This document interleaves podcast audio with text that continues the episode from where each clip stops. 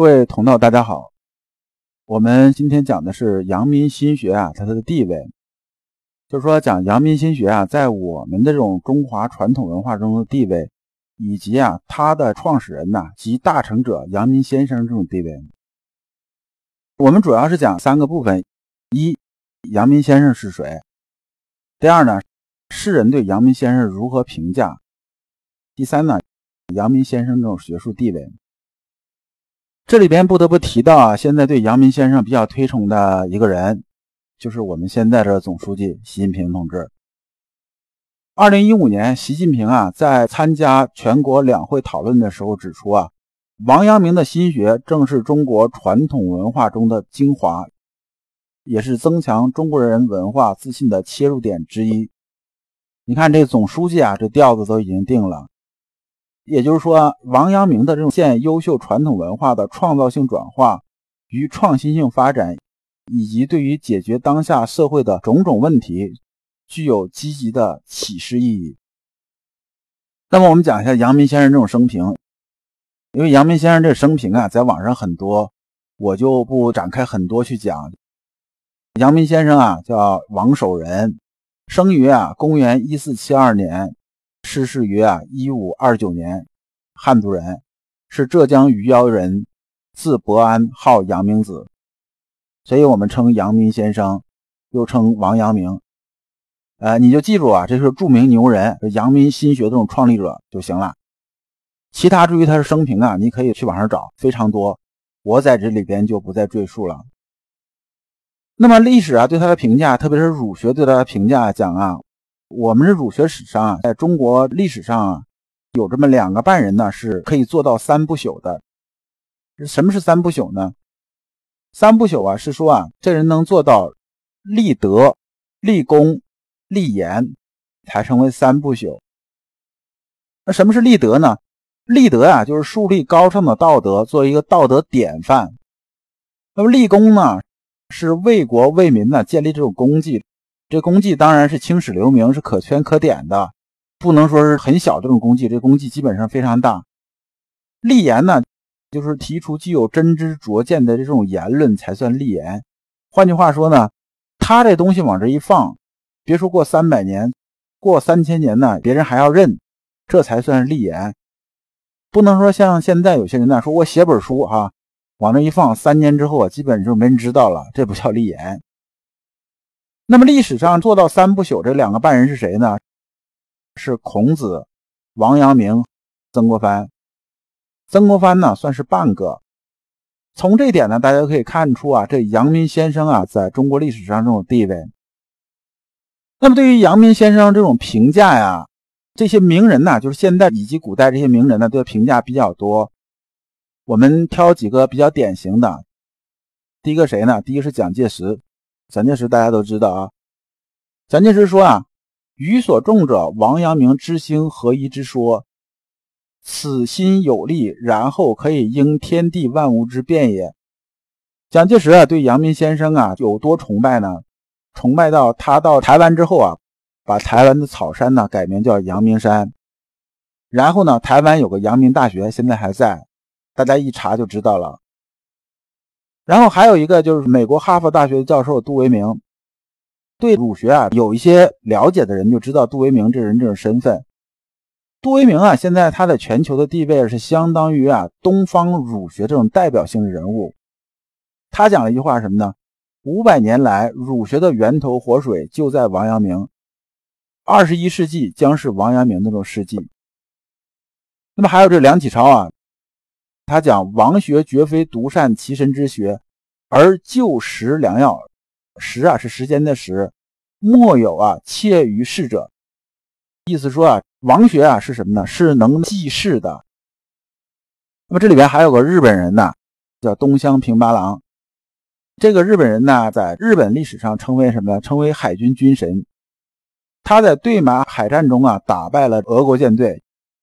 就是第一次，我们黄种人呢在战争中啊打赢了白种人，然后等到他回国述职的时候啊，别人就问他怎么能取得这么大这种成就啊？意思说你取得这么大的成就啊，你觉着缘由是什么呢？然后东乡平八郎啊啊没说什么，从腰里边解下一块腰牌，就是一木牌，上面写着这么几个字，叫“一生俯首拜阳明”。他意思是说啊，我因为啊学习了阳明先生这种阳明心学，所以啊我才有今天这种成就。还有另外一个日本人呢，叫稻盛和夫。稻盛和夫这个人呢，他创建了两个这种啊世界五百强公司，就是京瓷和第二电信。他也是阳明先生的忠实粉丝。关于啊对阳明先生以及阳明心学啊认知啊和这种评价，网上特别多，我就不多去讲他了。那么呢，我们也从政治的高度啊讲一讲，为什么现在党中央倡导啊阳明先生这种阳明心学呢？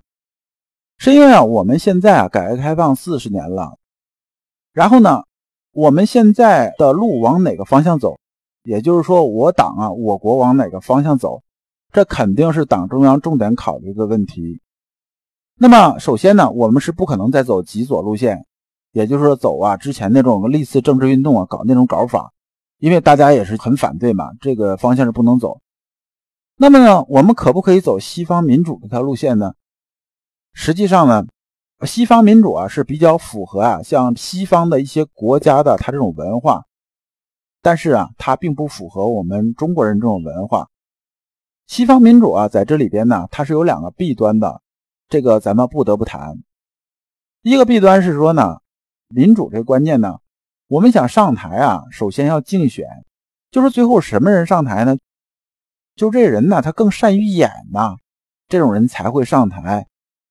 因为我四处拉选票嘛，选票最多，OK，我就上去了。那我并不是说我德最厉害，而是什么呢？我最善于演才上去了。这在我们儒学来来讲的话呢，它是属于一个小人的这种办法，就是小人的这种竞争。最后啊，就戏子上台嘛，对不对？那么第二弊端呢，民主里边我们讲法律面前人人平等，讲的是法治，讲的就是制度，讲流程。那么呢？这种办法呢，来治理社会呢，我们以前有没有经历过？有，就是在法家时代，就是韩非子那套东西。但是我们发现呢，这套东西能不能从根本上解决社会问题呢？实际上呢，并不能。比如说啊，从改革开放到现在，我们现在这种制定这种法律啊，是越来越多了呢，还是越来越少了呢？肯定是越来越多了。多到什么程度呢？多到现在这种法律条文是以前这种法律条文的几十倍甚至上百倍，那么整个社会风气真的比改革开放之前更好了吗？不是这样子的，反而是什么呢？大家都有感觉，我就不去讲了。我们呢，党中央啊，希望我们的社会将来是哪个方向呢？以老刘理解呢，党中央啊，希望我们的国家，将来是一个大同世界的这种社会理想。大同世界源于啊《礼记·礼运篇》，讲的什么是大同世界呢？就是天下为公啊。然后呢，讲的是信修睦，大家之间是互相有信任的，每个人都有一定的修养，大家是和睦的，就像一个大家庭一样。故啊，人不独亲其亲，不独子其子，使老有所终，壮有所用，少有所长。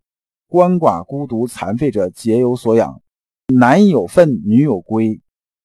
大同世界是讲的是这么一个概念。这就是现在为什么党中央很倡导阳明心学，而且以老刘这种估计呢，未来啊十年甚至更多这种年呢，阳明心学都是我们主流文化的倡导方向。那么阳明心学啊究竟是什么呢？我们儒学里边呢，有孔孟诸王四门呐，孔子、孟子、朱熹就程朱理学，还有陆王心学这一片这四门呢都可以读出来。我们可想而知啊，王门这种地位啊究竟有多高。第二呢，阳明心学是比较注重生命的这种历程的。我们儒学讲的什么呢？我们讲的是今生我们如何入世，我们如何修身。而我们不讲彼岸，不讲死后这种世界，我们讲不知生焉知死，讲的是这个。第三呢，阳明心学啊，特别是像泰州学派，他讲贩夫走卒皆可以修心学，就说你没文化没有关系，不识字也没有关系。我们心学是修心性，是一种入世这种态度或入世这种智慧。那么所有人都可以修这东西，我们强调的是什么呢？强调的是入世。也就是说呢，一门理论呢，它如果不能指导于实践，然后空耗人生命的时候啊，这理论就是垃圾。最后呢，阳明心学啊，修心性啊，它是一种完全不同啊看世界这种视角和方法。当您呢开始听我们的课程，开始入门之后啊，你就会有一个全新的视角来看你眼前这种世界。然后呢，你会得到一种完全不一样的这种生活。这一讲啊，我们就讲完了，感谢诸君。